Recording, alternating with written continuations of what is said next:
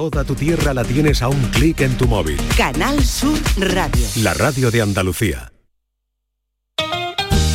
Disfruta del sabor del auténtico aceite de oliva virgen extra Capricho Andaluz y de sus prácticos envases monodosis, los únicos hechos con material reciclado. En caprichoandaluz.com descubrirás un amplio surtido de formatos y sabores monodosis. Capricho Andaluz, un pequeño gesto para un mundo mejor. ¡Pablo! ¡Pablo!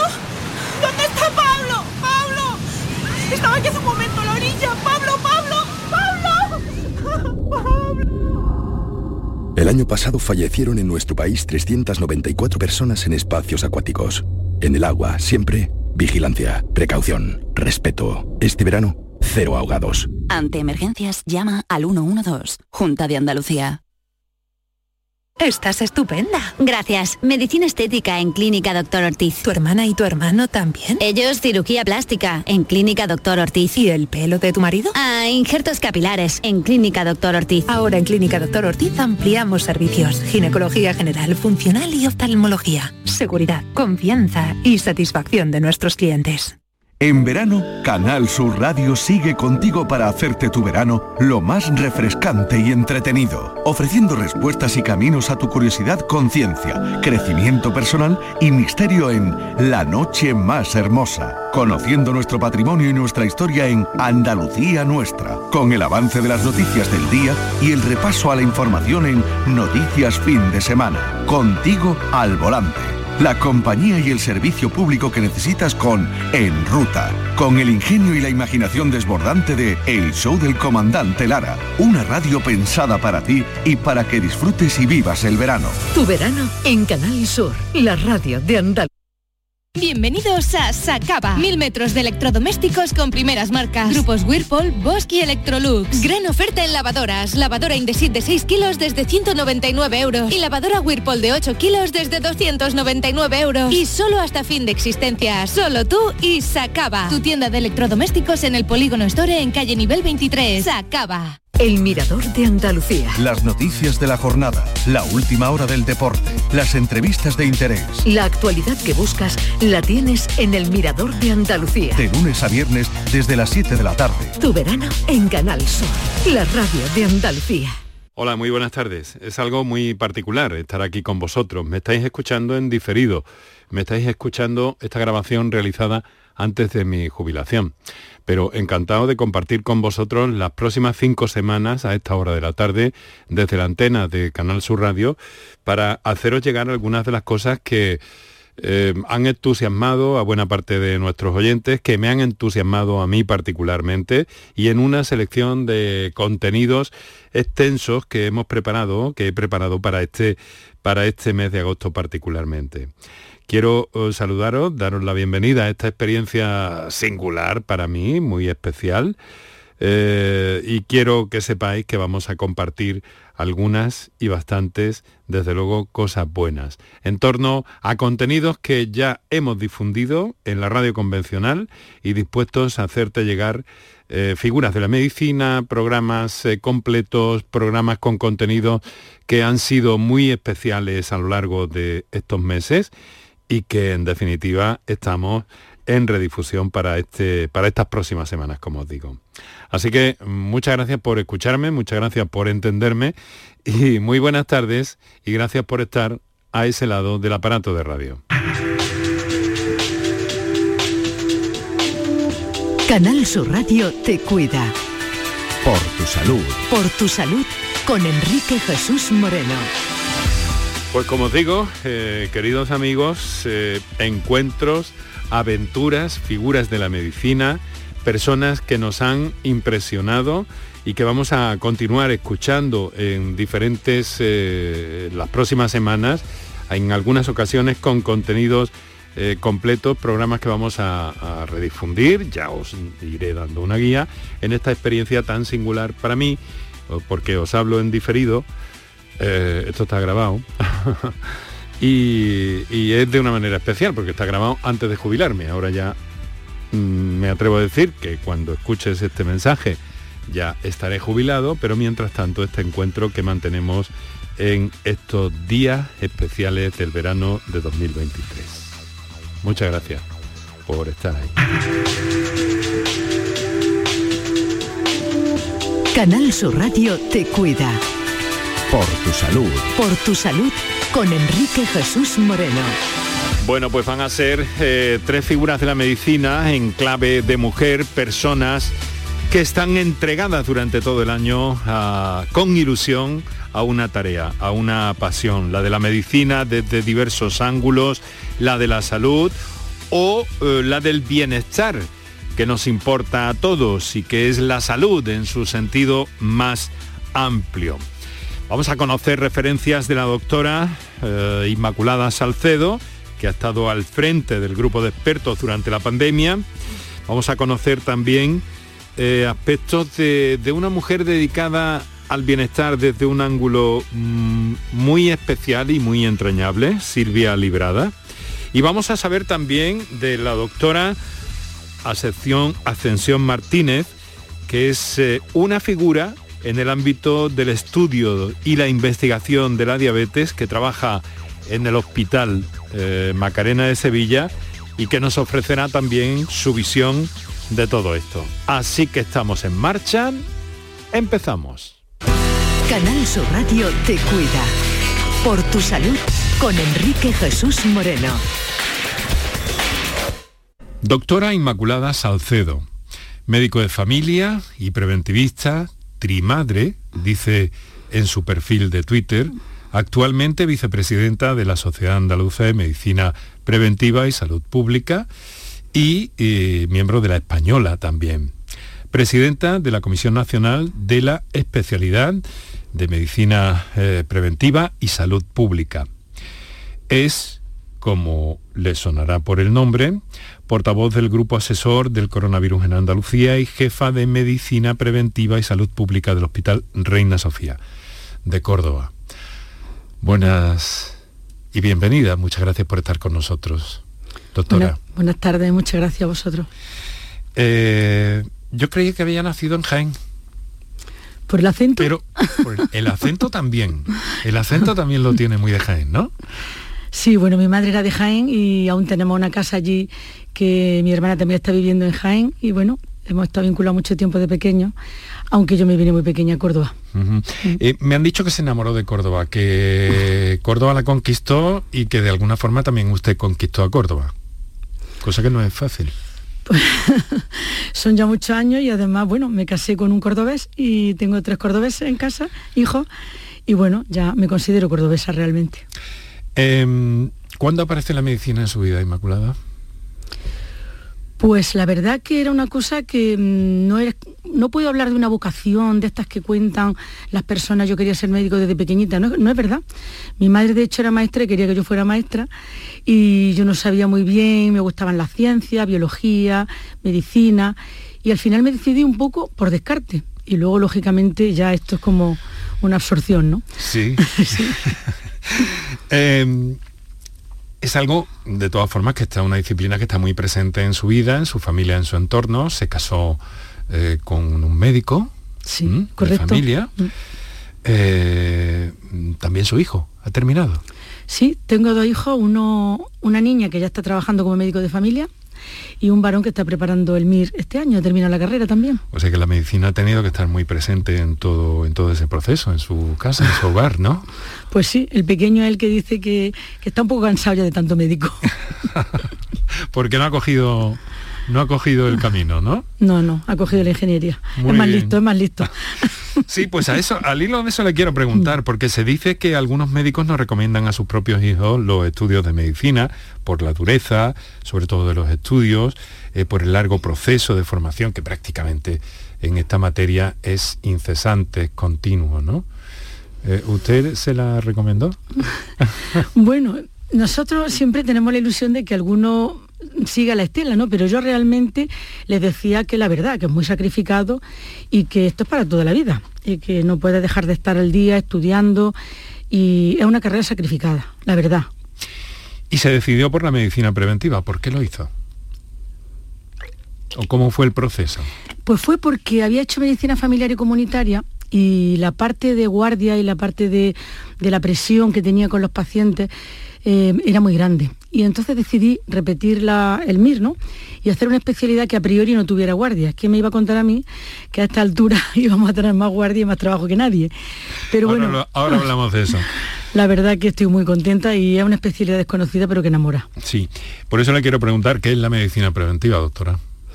Pues mire, la medicina preventiva y la salud pública son el abordaje de todas las enfermedades desde el punto de vista poblacional, para que nos entendamos, ¿no? A mí me gusta poner un ejemplo muy sencillo, pero que para que se nos entienda. Cuando hay un barranco y hay un problema de, estructura y, se, y pasan las personas y se caen, podemos hacer dos cosas cada persona que se caiga y se lesione o se haga daño, mandar una ambulancia, lo lleva al hospital o lo cura. O poner una valla protectora y que no se caiga nadie. Esa es la medicina preventiva, prevenir antes que ocurra. Un concepto, sin embargo, eh, nos decía que, que un poco desconocido. Efectivamente, efectivamente. Vamos a ver, y en, el ámbito del hospital, en el ámbito hospitalario, luego volveremos sobre todo esto, pero ¿qué hace una jefa de medicina preventiva de un hospital como el Reina Sofía? ¿Cuál es su trabajo diario? Pues mire, coordinar un equipo de personas importante porque son personas que tienen que desarrollar muchas funciones y coordinarlas de la mejor manera posible. Eh, colaborando con todos los servicios, tanto del hospital como fuera del hospital, no nos olvidemos que somos transversales. Y lo mismo tenemos una consulta de vacunación en pacientes vulnerables, como eh, de viajeros, como de eh, ahora estamos con pues, cuando toca vacunar de COVID o cuando toca de la viruela del mono, que también estamos vacunando, mm, controlar la bioseguridad ambiental en los quirófanos, en las salas de trasplante. Eh, vigilar el control de las infecciones, son muchas, muchas labores. muchas tareas, son muchas, eh, son muchos pasamanos, muchos sustentos para ese puente que, poner, ¿no? Se nos conoce cuando fallan las cosas. Sí, mucho antes de la pandemia, doctora, eh, mm, yo la conocí la primera vez que yo personalmente tuve la ocasión de conocerla, lo, hicimos por teléfono en aquel momento, pero la tuvimos en la radio, en el programa Por tu Salud, fue por determinados logros que se habían alcanzado en su hospital en prevención de las infecciones, ¿no? En el Reina Sofía, como hemos dicho, las bacterias. Y, la dichosa resistencia de los antibióticos, que es un problema que está ahí. Sí. Es un grave problema porque los gérmenes son muy listos, se están adaptando a los nuevos antibióticos, tienen mecanismos de resistencia los que expulsan, digamos, eh, las enzimas que destruirían las bacterias y demás, y lo que conseguimos con eso es que sea cada vez más difícil tratar infecciones por gérmenes dentro de los hospitales. Mm. Y no tenemos bastante con las bacterias y llegó el SARS-CoV-2. ¿Entramos en la crónica de la pandemia anunciada? ¿Lo planteo regular? No, no, lo plantea bien, pero es que realmente no es tan fácil. Verdaderamente nos vamos a ver eh, en situaciones de tener brotes, de tener epidemias y pandemias por gérmenes que son difíciles de tratar. Y desgraciadamente, porque digo desgraciadamente porque ojalá hubieran funcionado antivirales que se han probado, todo tipo de fármacos, pero desgraciadamente no han funcionado. ¿no? Ha habido un tratamiento eh, para estos pacientes de manera eh, multidisciplinar para tratar síntomas. Pero tendremos que acostumbrarnos a que también hay que prevenir. ¿eh? Mm. Em, han sido mm, prevención, esa es la palabra clave. Hablaremos mm. un poco de eso también más adelante. Han sido, uh, cuando menos, unos años intensos, muy intensos para usted. Sí, muchísimo. Muy sacrificados. Totalmente. Para todos los sanitarios. ¿Y, usted cómo se ha sentido, doctora, en ese punto intermedio entre profesionales, la población a la que tenía que acercar mensajes, la, mm. el, el gobierno de Andalucía en este caso? ¿Cómo se ha sentido en el centro de ese triángulo? Pues mire, la verdad que cuando llega una situación como esta y, las personas confían en, nosotros, ¿no? porque somos los que sabemos de estos temas, francamente mm, lo damos todo y lo hemos dado todo y lo seguimos dando todo. ¿no?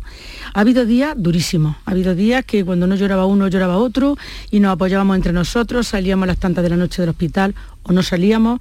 Eh, yo al día siguiente pues volvía y tenía que viajar a Sevilla a las reuniones de expertos, buscando siempre la mejor evidencia disponible, que era muy escasa tomando medidas de manera ágil para que no se produjeran más casos, cortando las cadenas de transmisión, mientras otros compañeros probaban fármacos que no iban, adecuando quirófanos, adecuando salas de hospitalización y con EPIs que faltaban, con mascarillas, con equipos de protección individual, y han sido, ha sido muy duro, francamente duro.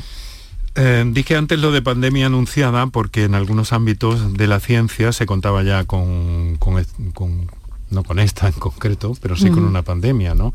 Estaba anunciada en Naciones Unidas, incluso unos meses, unos meses antes de que, de que la conociéramos todos, lamentablemente, ¿no? Sí, había habido otros brotes por estos tipos de coronavirus, pero siempre venían de lugares de China y tal, y parecía que no nos iban a llegar de esta manera, ¿no? Es verdad que los otros coronavirus anteriores tenían más letalidad, por lo tanto no se propagaban porque es que la gente se moría, se moría rápidamente. Pero los casos que había eran mortales. Aquí ha habido muchísimos casos que al principio eran más graves, pero eh, luego han sido muchos más casos que afortunadamente han salido adelante. ¿no? Mm. La contagiosidad de este virus también ha sido muy alta. Mm, y hay quien dice por ahí que puede volver a repetirse un fenómeno parecido a este. ¿Usted cómo lo ve? Como poder volver puede ocurrir, claro que sí. Lo que hay que estar es muy preparado para esto. Mm. Ese es el llamamiento que se hacía precisamente por los grupos de expertos en, 2019 en Naciones Unidas, en aquella cumbre.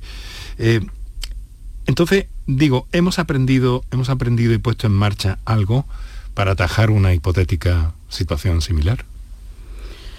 Bueno, eh, a nivel nacional están hablando de, la Agencia Estatal de Salud Pública, que ya era un compromiso de la Ley de Salud Pública del 2011. En Andalucía tenemos nuestros comités, tenemos una especial sensibilidad, tengo que decirlo porque es verdad, se ha tenido una especial sensibilidad en temas de salud pública, tanto antes como ahora, y es una situación que, tenemos que estar preparados, porque lo que no podemos es olvidarnos de lo que ha pasado, porque se puede volver a repetir. En Canal Sur Podcast Figuras de la Medicina Andaluza con Enrique Jesús Moreno. La idea de prevención ha ganado enteros, ¿no? La idea de prevención, salud pública, medicina preventiva, todo eso ha ganado puntos. Sí, porque además de que se ha demostrado totalmente eficaz, es muy eficiente.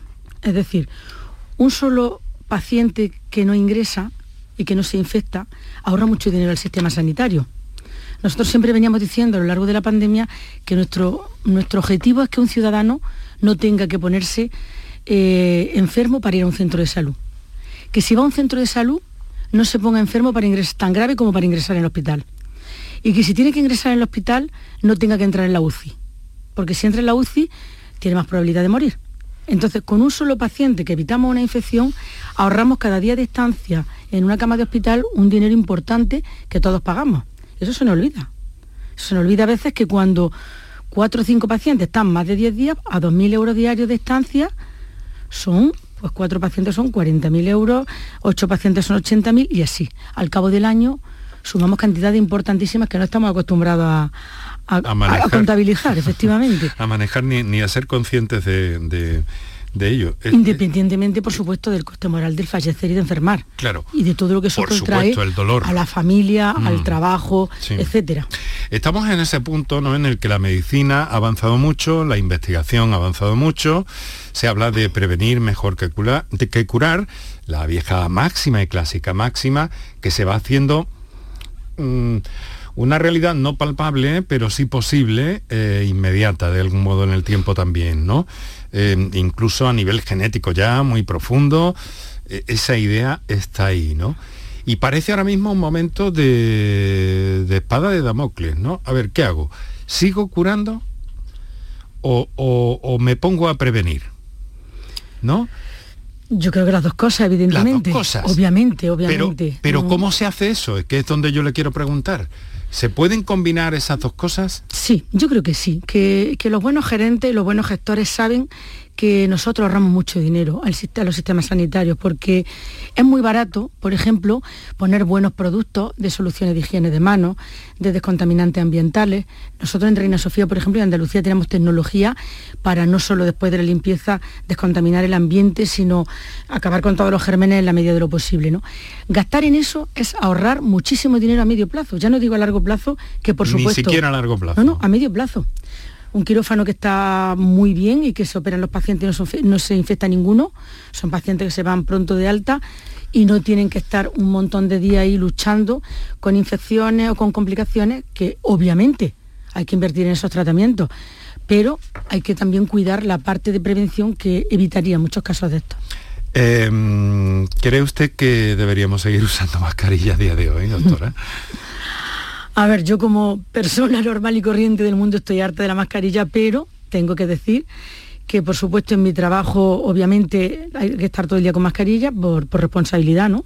tanto individual como colectiva, como digo, porque nuestro trabajo es de cara a los pacientes o por lo menos entre moviendo en el ámbito sanitario. Y en la ciudadanía yo quiero que no se le olvide que el que tiene un, cuadro respiratorio puede tener coronavirus o cualquier otro virus, que puede estar cerca de una persona vulnerable en un transporte público, que si está malito que se quede en casa y no vaya a concentraciones de personas donde puede provocar un brote y ese tipo de cuestiones. ¿No cree que debería haber eh, calado más ese, ese mensaje entre la población? ¿Echa en falta algo en ese sentido?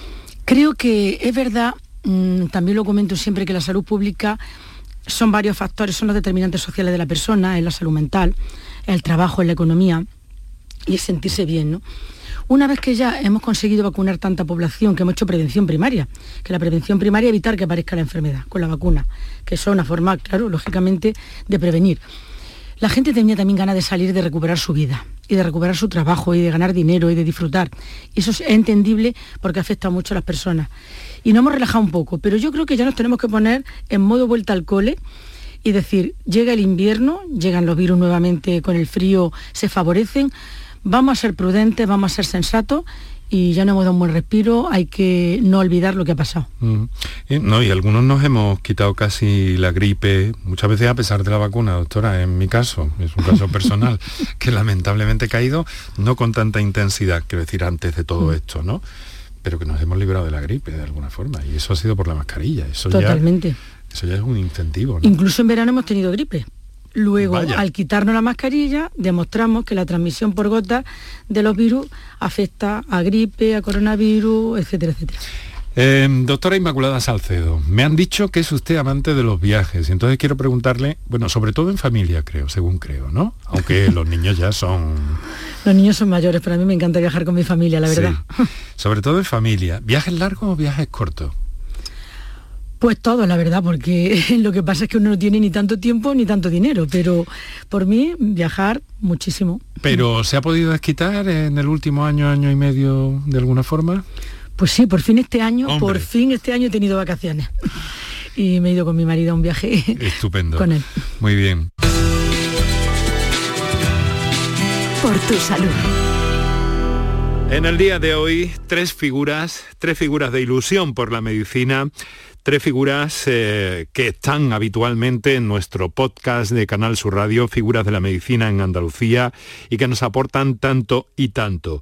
Hemos eh, recuperado para este día eh, la conversación que manteníamos hace algunas semanas con Inmaculada Salcedo. Vamos en busca de otra figura, femenina también, Silvia Labrada. Por tu salud.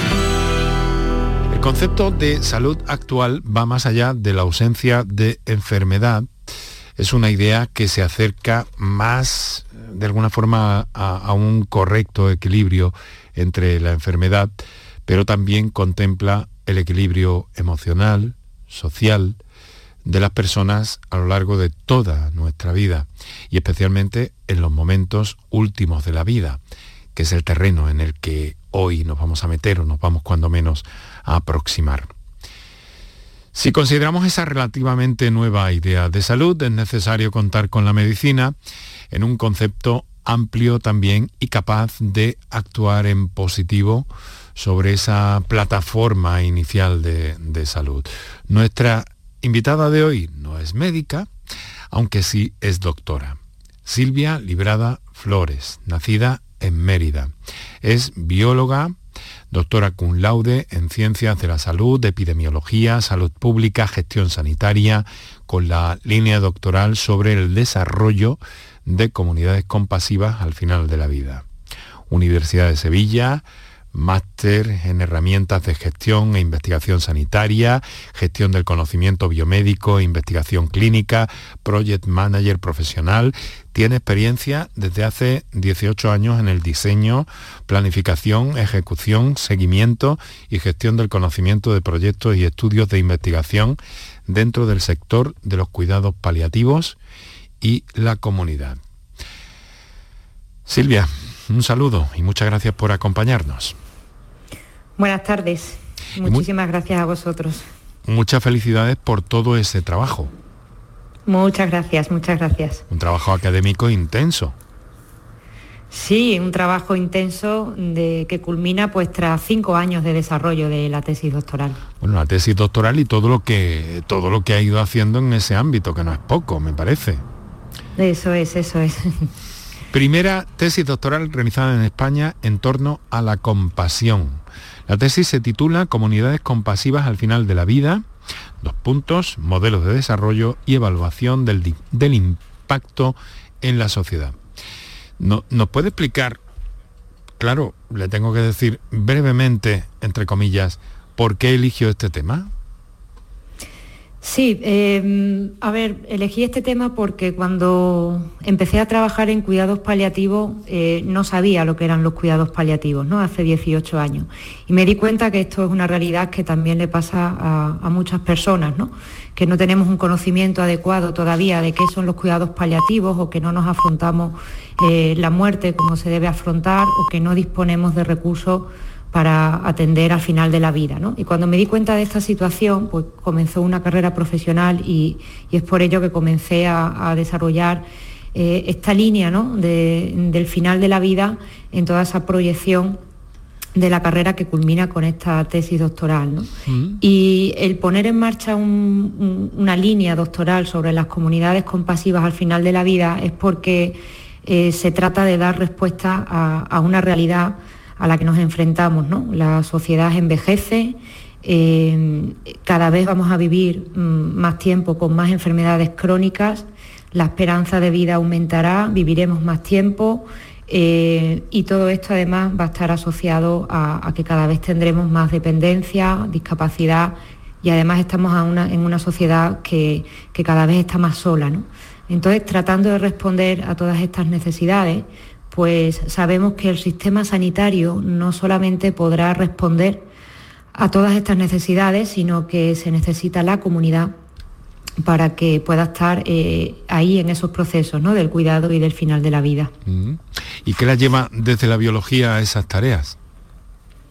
Pues em, una bióloga ¿no? que estudia las ciencias de la vida, al final, eh, por, por, una gran casualidad ¿no? de conocer los cuidados paliativos, pues Siempre digo que, estudié las ciencias de la vida para entender lo que era el final de la vida ¿no? y poder eh, entender que la vida es todo ese tránsito desde que nacemos hasta que morimos. ¿no? Y por eso también es importante hacer hincapié con la misma importancia con la que se nace, con la que se muere. ¿no? Entonces, mi vínculo con los cuidados paliativos fue desde la investigación. Yo recién acabé la carrera y tuve la oportunidad de entrar en un programa regional de cuidados paliativos que se estaba poniendo en marcha en Extremadura. Eh, hoy, eh, bueno, en este año se hace el 20 aniversario de la puesta en marcha de ese programa y yo entré a apoyar a los profesionales del programa eh, en el desarrollo de los proyectos de investigación y desarrollo de proyectos de evaluación. Y a partir de ahí, pues realmente me di cuenta que, que todo ese conjunto de profesionales que son los que están día a día con esas personas y su familia, pues son los que verdaderamente nos demuestran la importancia y lo que y de donde vemos ¿no? que hay una forma especial de, morir. ¿no? Y, a partir de ahí pues comenzó verdaderamente mi, carrera profesional en donde empecé a profundizar mucho más ¿no? en todas esas herramientas de, gestión y de, investigación. ¿no? Silvia, eh, me ha dicho usted en algún momento que es posible una vida mejor y una muerte mejor. Sí, así es.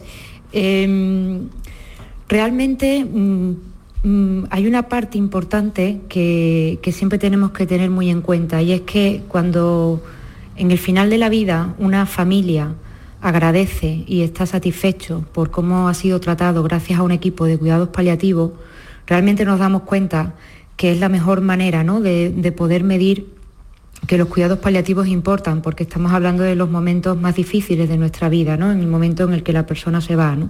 En, ese punto, pues realmente nos damos cuenta que se puede vivir todo ese proceso si nos acompañamos, pues evidentemente de un conjunto de profesionales que saben cómo atender al sufrimiento, pero también si nos rodeamos de las adecuadas eh, herramientas ¿no? para poder vivir todo este proceso a nivel social, que es donde están verdaderamente todas las necesidades en casa, y si nos rodeamos de la comunidad. Esa comunidad eh, que me refiero bueno, pues a familiares, amigos, vecinos, compañeros de trabajo, y si no existen ¿no? esas redes, pues también poder disponer de un voluntariado o de otro tipo de agrupaciones de personas que puedan ayudar a contribuir en este proceso. Y de esa manera, que ese es el concepto en el que la salud pública, ¿no? que es ese concepto en el que tenemos que ser responsables de la manera en la que vivimos, también hacemos que desde los cuidados paliativos seamos responsables de la manera en la que morimos. Y, y eso también tiene y lleva a que la sociedad cada vez más se dé cuenta de que es un proceso que nosotros mismos también eh, podemos eh, aprovechar ¿no? para poder decir, bueno, pues quiero que sea de esta manera, quiero despedirme de mis familiares o quiero que se me respete en mi sufrimiento o que se me trate ¿no? adecuadamente en los procesos en los que se necesite, ¿no? tanto a nivel físico como emocional, psicológico, espiritual. ¿no? ¿Y usted cree que esto se incorpora a, a nuestro mundo contemporáneo, a nuestro mundo actual. Eh, quiero decir, no, no tenemos un poco cuando hablamos de muerte eh, que miramos a otro lado. Eh, sí, o sea, siempre, siempre hemos hablado, ¿no? Y siempre hemos dicho que, la muerte, ¿no? Pues sigue siendo un tabú en nuestra sociedad. de hecho, bueno, pues realmente se, se, puede ver ¿no? que cada vez hay más herramientas que, pretenden ¿no? estar continuamente y evidentemente nadie se quiere morir en nuestra sociedad, ¿no? pero mm, cuando hemos puesto en marcha este proyecto que trata de mucha sensibilización mm. social y de hablar de la muerte, nos damos cuenta que, que, no hay ni una sola persona a la que se le pregunta por esto y, lo habla, ¿no? Mm, sea desde la experiencia que sea, ¿no? pero al final sí se habla de la muerte. Quizás no le hemos preguntado a la gente sobre si la experiencia ha sido buena o mala. Y creo que es importante ¿no? preguntar sobre ello porque tanto si ha sido buena o mala, o sea, como haya sido, es muy bueno ¿no? para poder darnos cuenta de que es algo que tenemos que solucionar, porque la prevalencia de la muerte es del 100% ¿no? de la población. Entonces, eso es un problema que hay que solucionar ¿no? con una prevalencia tan elevada. Em, claro, eh, mm, pensar o vivir con esta idea clara casi casi desde el principio de la vida, ¿no? Así es, así es. Nos preparamos para el nacimiento, hay una comunidad mm. que nos recibe, eh, tenemos recursos ¿no? para, todo ese proceso, entonces, bueno, pues tiene muchas similitudes ¿no? con ese final de la vida. Mm. Eh, dicen, em, me va a permitir que me extralimite un, un poquito, dicen de usted que es una persona eh, muy especial. Eh, muy activa y con un brillo poco común. ¿Usted cómo se ve? Bueno, yo mm, me veo como una persona final que, quiere transmitir un mensaje eh, mm, y, que siempre ¿no? he querido estar ahí acompañando a, quienes realmente están en ese contacto directo con los pacientes y las familias, ¿no? que son los profesionales. Y mi sitio en los cuidados paliativos, pues desde luego un sitio desde el amor y desde la ayuda y desde poder contribuir a que esto eh, funcione, ¿no? y a que se desarrolle y a, poder contribuir a que, a, que, este mensaje se extienda. ¿no? Y, realmente, bueno, pues desde donde puedo hacerlo eh, y desde, bueno, pues desde, donde, desde mi profesión, ¿no? pues puedo ayudar a estos profesionales, a las familias y, y bueno, pues es a lo que nos dedicamos, ¿no? Al fin y al cabo. Me han dicho que le gusta montar en bicicleta, el mar y que tiene pasión por la música. Sí, así es, así es. ¿Especialmente por, por, por alguien en especial? Por supuesto, por Alejandro Sanz. En Canal Sur Podcast Figuras de la Medicina Andaluza. Con Enrique Jesús Moreno.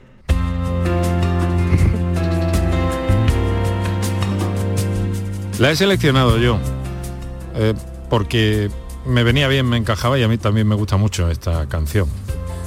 No tanto como usted, la obra global probablemente de Alejandro Sanz, pero ahí está y hemos querido recuperarla. Se la regalo. Ya lo ves que no hay dos simples, que la vida va y viene y que no se detiene qué sé yo. Sea, dime que algo queda entre nosotros dos, que en tu habitación nunca sale el sol, ni existe el tiempo ni el dolor. Llévame si quieres a perder a ningún destino sin ningún porqué. Ya lo sé, mi corazón que no ve es corazón que no siente, corazón que te miente amor. Que en lo más profundo de mi alma sigue aquel dolor por creer en ti que fue de la ilusión y de lo bello que es vivir. ¿Para qué me curaste cuando estaba herido si hoy me dejas de nuevo el corazón partido? ¿Y quién me va a entregar sus emociones? ¿Quién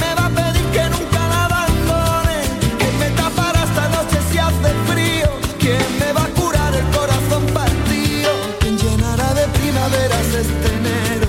Y bajará la luna para que juguemos. Dime si tú te vas, dime cariño mío. ¿Quién me va a curar el corazón? Silvia, le encanta Alejandro Sanz, ¿no? ¿Ahora qué hacemos? Has emocionado.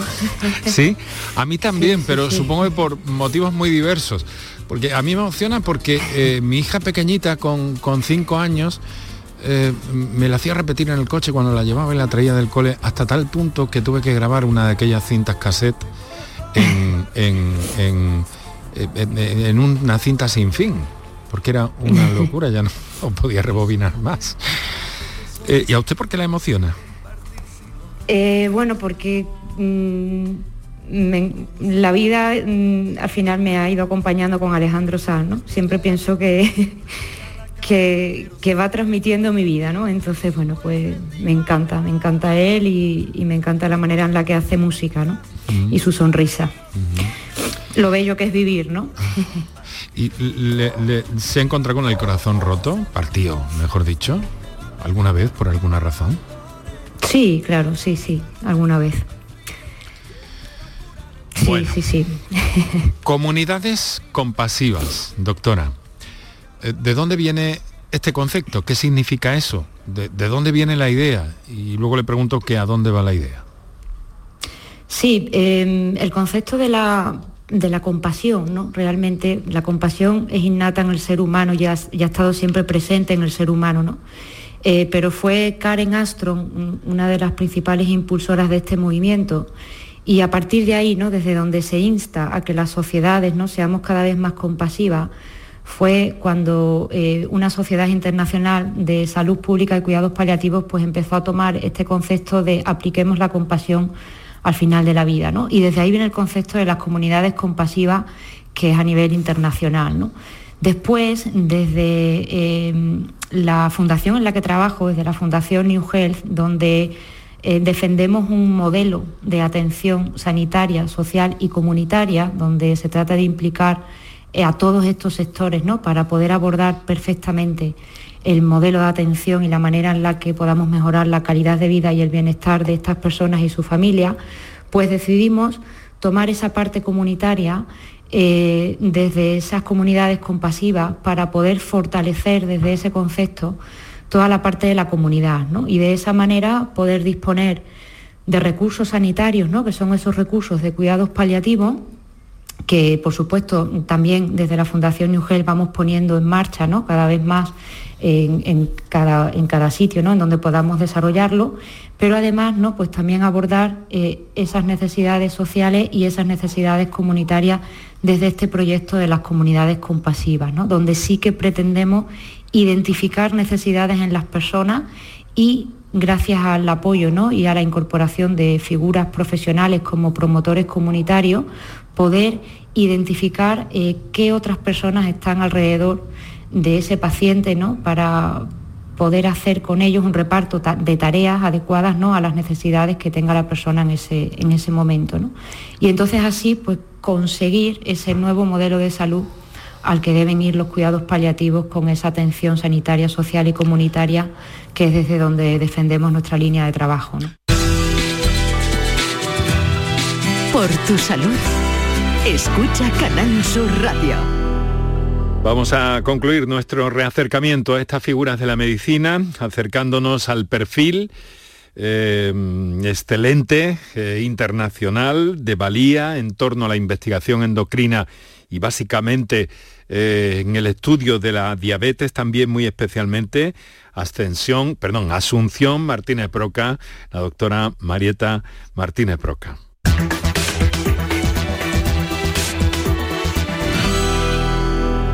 Especialista en endocrinología y nutrición, es jefa del Servicio de Endocrinología y Nutrición del Hospital Universitario Virgen Macarena de Sevilla, directora del Plan Integral de Diabetes de Andalucía y profesora en la Universidad de esta ciudad, de Sevilla, donde estudió medicina también, aunque llegaba de Galicia, pero eso lo explicaremos un poquito más adelante. También forma parte del Comité Institucional de la Estrategia en Diabetes del Sistema Nacional de Salud y del Grupo de Expertos en Endocrinología para la designación de centros y unidades de referencia del sistema eh, sanitario. Eh, premio a la mejor residente de su promoción. Lo hizo en el Hospital Virgen del Rocío. Formación POSMIR que incluyó una estancia predoctoral en el Departamento de Endocrinología y Metabolismo de la Universidad de Pittsburgh en Estados Unidos. Su trabajo asistencial e investigador se ha desarrollado fundamentalmente en diabetes, especialmente en la implantación y desarrollo de tecnologías aplicadas a la diabetes, que esto va a ser un eje importante de nuestra conversación, con una notabilísima también eh, y, abultada producción científica en ese campo. Eh, su tiempo, más allá de su trabajo, se lo dedica básicamente a su familia, a sus hijas. La mayor tiene 10 años y cuando puede le gusta viajar. Doctora Martínez Broca, muchas gracias por aceptar este encuentro con Canal Sur Podcast. Muchas gracias a vosotros por contar conmigo. Nació usted en Galicia, ¿verdad? ¿Qué fue lo que, lo que la trajo al sur? Pues me, trajo mi familia, mis padres, el trabajo de mi padre. Eh, bueno, mm, nací en Galicia, mis padres son, son gallegos y, bueno, por, su dedicación laboral, era magistrado, pues la verdad que vivimos en, muchas ciudades de España y ellos decidieron, y yo creo que fue un acierto, que querían quedarse en el sur. No fueron eh, gallegos con eh, ánimo de volver y, terminar su, trabajo y su vida en, su tierra, sino que decidieron quedarse en el sur y, yo me alegro enormemente de que tomaran esa decisión. Em, doctora, su dedicación a la ciencia, su tarea asistencial, por otra parte, su dedicación a su familia, eh, es usted mm, una de esas personas que parece tener algún secreto, porque es uno de esos perfiles que parece que puede con todo. ¿Cómo se las arregla? Ay, bueno, que ya, me gustaría poder, poder hacer muchas más cosas de las que, de las que hago y, realmente pues, creo que me falta, me falta tiempo para poder Mm, afrontar tantas ideas y tantos retos que, creo que, podría hacer y que podríamos hacer. ¿no? Eh, la verdad es que no, no, tengo ningún secreto más allá de, intentar pues, organizarme lo mejor posible, trabajar mucho, eso sí es cierto, trabajar mucho, tengo mucha, mucha ayuda, mucha comprensión en mi entorno en mi familia lo he tenido siempre, desde mis padres a, mi familia actual. Y, luego tengo, y esto es, lo tengo que decir porque es así, un equipo estupendo a mi lado. Eh, yo creo que eso es lo que hace que al final pues, podamos avanzar y podamos avanzar juntos. ¿no? Así que no, no creo que tenga ningún secreto, sino bueno, ganas de hacer cosas, muchas horas de trabajo y ayuda. Doctora, dígame, ¿es más difícil para una mujer desenvolverse en este campo en el que usted se viene desarrollando profesionalmente desde hace años? Em, tengo que decir que, eh, yo particularmente pues eh, he ido desarrollándome a lo largo de mi carrera eh, sin sentir mm, esta, digamos, presión adicional o esta dificultad adicional. Em, probablemente por, lo, que he dicho, lo que he dicho anteriormente, porque en mi entorno familiar desde el principio mm, se me ha facilitado y, se me ha impulsado mucho a, que tanto yo como mis hermanas pues eh, nos eh, desarrollásemos de forma completa en nuestro ámbito académico y en, nuestros estudios, en nuestro trabajo. Y, la verdad es que, bueno, eh, no, he sentido esa esa dificultad eh, a la hora de mi desarrollo, digamos, académico y de mis estudios por, este motivo. Eh, es cierto que, bueno, la, vida y, la vida familiar y, el desarrollo de la familia, pues sí que te, eh, te pone algunas dificultades adicionales, ¿no? porque hay una dedicación que es ya física ¿no? a, tus hijos, sobre todo en los primeros años, que, quizá te hace y te obliga a un esfuerzo adicional vuelvo a decir que probablemente pues tenga esa comprensión y ese soporte y ese impulso a mi lado y eso es lo que me ha permitido seguir avanzando en, todos los ámbitos, en el, profesional que es tan importante para, todas nosotras y también en el personal, es decir, no abandonar también tus, tus ilusiones y tus proyectos personales que son tan importantes o más que los profesionales. ¿no? Así que, bueno, eh, eh, con, ese, con esa ayuda y ese impulso, pues, pues hemos llegado lejos o, no tan lejos, pero hemos llegado donde creo que me siento bien y, tengo que agradecerlo. Una búsqueda de los equilibrios, en definitiva, como necesarios son los equilibrios eh, fundamentales a nivel endocrino. Doctora, ¿qué le hace, por qué le llama tanto la atención, supongo, en un momento determinado, la diabetes? Mm, pues eh, lo cierto es que para mí la diabetes fue un descubrimiento, como otras muchas eh, partes de mi, de, mi, carrera y de mi trabajo. Yo me acerqué a la medicina por el aspecto más científico, eh, me atraía como, como, ciencia, me atraía la parte de investigación, descubrí la clínica, en ese camino descubrí la clínica, descubrí que me encantaban trabajar con pacientes y atender a pacientes y en ese camino pues encontré también la endocrinología que tenía esa parte de, fisiología, esa parte mm, tan bonita, ¿no? Eh, que me atraía de la medicina como ciencia en sí, es tan lógica, ¿no? tan, tan metódica, tan, que, me atraía muchísimo. Y, de nuevo, en ese camino hacia la endocrinología encontré una parte, una parte de una enfermedad que yo llamo una enfermedad total, mm. porque eh, tiene una complejidad en, su expresión, ¿no? en su expresión clínica, eh, tiene una parte también de impacto eh, digamos, psicológico que es importante, que, afecta al día a día de los pacientes y que es muy importante entender y, comprender y, introducirte también en él. Mm. Y luego tiene un impacto a nivel sanitario, a nivel social, tan fuerte por, tratarse de un problema de salud tan relevante, que, como digo, abarca tantos aspectos que es imposible no mm, deslumbrarse ¿no? Con, esta, con, intentar trabajar en este área. ¿no? Y yo creo que eso es lo que me ha, lo que me ha gustado tanto, ¿no? Acercarme por la fisiología, eh, descubrir la clínica y luego descubrir también toda esa parte de impacto social, de impacto sanitario, de cómo se puede mejorar la calidad de vida de tantas personas con una visión eh, más allá de la médica, sino desde el punto de vista de la organización y desde la gestión, cómo se puede eh, impactar positivamente en tantos y tantos pacientes que sufren esta enfermedad. Le veo una mente, una mente matemática, eh, profesora, eh, fundamental, con esas ecuaciones complejas que, que parece plantear en algún momento en su discurso. Pero la diabetes, yo digo que, que no es una enfermedad, que son dos son dos enfermedades quizá con un nexo común, ¿no? Pero son dos cosas distintas o dos enfermedades distintas de algún modo. Dos enfermedades, eh, dos tipos de enfermedades, ¿no? ¿Te, te, refieres? Dos, Exactamente. diabetes 1, diabetes 2. Sí, es bueno y, es, y es aún más complejo ¿no? que, todo esto. Nosotros em, intentamos simplificar la complejidad de esta enfermedad ¿no? en, grupos por nuestra propia necesidad de ordenarlo, ¿no? nuestra propia necesidad como, como sanitarios, como profesionales de, de ordenar lo que vamos a hacer.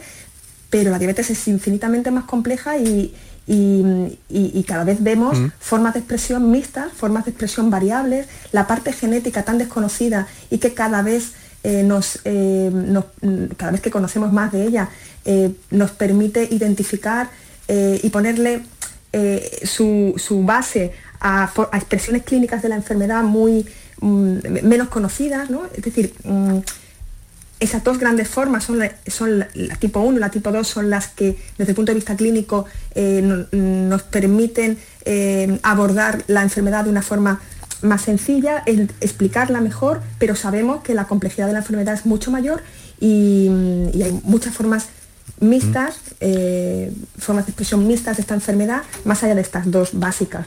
Entonces mm, se abre un campo de investigación y de, y de asistencia enorme. La más complicada de abordar desde el punto de vista asistencial, quizás sea la diabetes tipo 2, también por, la, por el incremento en la incidencia que está teniendo, en la prevalencia que está teniendo últimamente, doctora. Sí, es, eh, podemos decir que es la que tiene un impacto mayor, es, como bien decís, la más frecuente, la más prevalente, la que afecta a un volumen de pacientes eh, mayor eh, y creciente además. Cada una tiene su complejidad, cada forma de diabetes tiene su complejidad. son enfermedades, como digo, absolutamente distintas que lo que comparten es la glucosa alta, pero en su base y en su forma de expresión y sus tratamientos son, son muy diferentes. Eh, sí, desde el punto de vista de qué tipo de diabetes impacta más, eh, en recursos, en necesidades organizativas, eh, es, la diabetes tipo 2. La diabetes tipo 1 tiene otras peculiaridades, ¿no? una, complejidad y un desarrollo tecnológico en torno a su tratamiento que, la hace también mm, muy, muy, muy interesante y también muy compleja. Hola, os quiero advertir de que lo que estamos escuchando eh, tiene que ver con distintos momentos del programa Por tu Salud de Canal Sur Radio y que estamos eh, remezclando, eh, desde luego con, con entusiasmo, porque hemos tenido en el capítulo de figuras de la medicina, pues buenos especialistas, figuras singulares, eh, hay muchas eh, eh, más de las que hemos, hemos podido emitir, pero en cualquier caso estamos redifundiendo esos encuentros que en otras épocas del año y de la programación de Canal Sur Radio han ido saliendo, momentos que hemos entresacado de nuestro archivo, de emisiones anteriores, etcétera, etcétera. Así que espero que seáis comprensivos en cualquier caso el, nivel, el talante de, nuestros invitados de, esta tarde, pues está ahí presente y es por eso que, hemos querido eh, pues bueno, redifundir todo esto.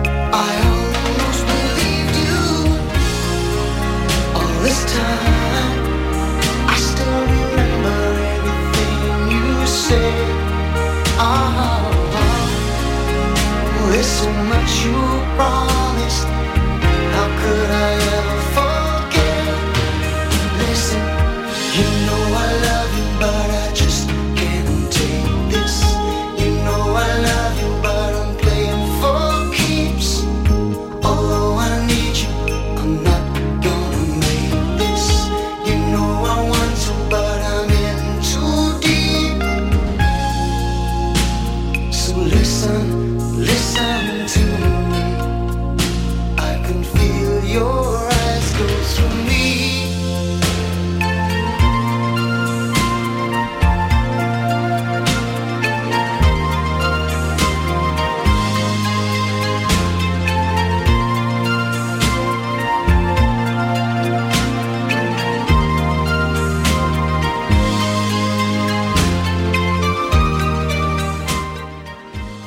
Muebles La Negrilla diseñamos tu dormitorio juvenil según tus necesidades. En Muebles La Negrilla también hacemos sofás y armarios a medida. En Muebles La Negrilla tenemos financiación hasta 24 meses sin intereses. Ven a vernos en C30 frente a Parque Amate. Más información en muebleslanegrilla.es. Cuando decides hacer las cosas como nadie, ocurren cosas asombrosas, como unir la tecnología híbrida líder de Toyota y un diseño rompedor en un sub. Toyota CHR Electric Hybrid, con sistema multimedia Toyota Smart Connect con servicios conectados gratis. Estrena la hora sin esperas. Lo extraordinario se hace referente. Te esperamos en nuestro centro oficial Toyota Ispaljarafe en Camas, Coria del Río y en el polígono Pisa de Mairena. Hola Marisol, necesito montar una cocina. Tú tienes de todo, ¿verdad? Pues claro, somos un Factory Electrodomésticos con 20 años de experiencia y tenemos todo lo que necesitas. Electrodomésticos grande y pequeño, homenaje del hogar y también productos de descanso. Entra en factoryelectrodomésticosmarisol.com para ubicar nuestras cinco tiendas en Sevilla y descubrirás por qué tenemos más de 9.000 clientes satisfechos al año. Factory Electrodomésticos Marisol, tu tienda de electrodomésticos.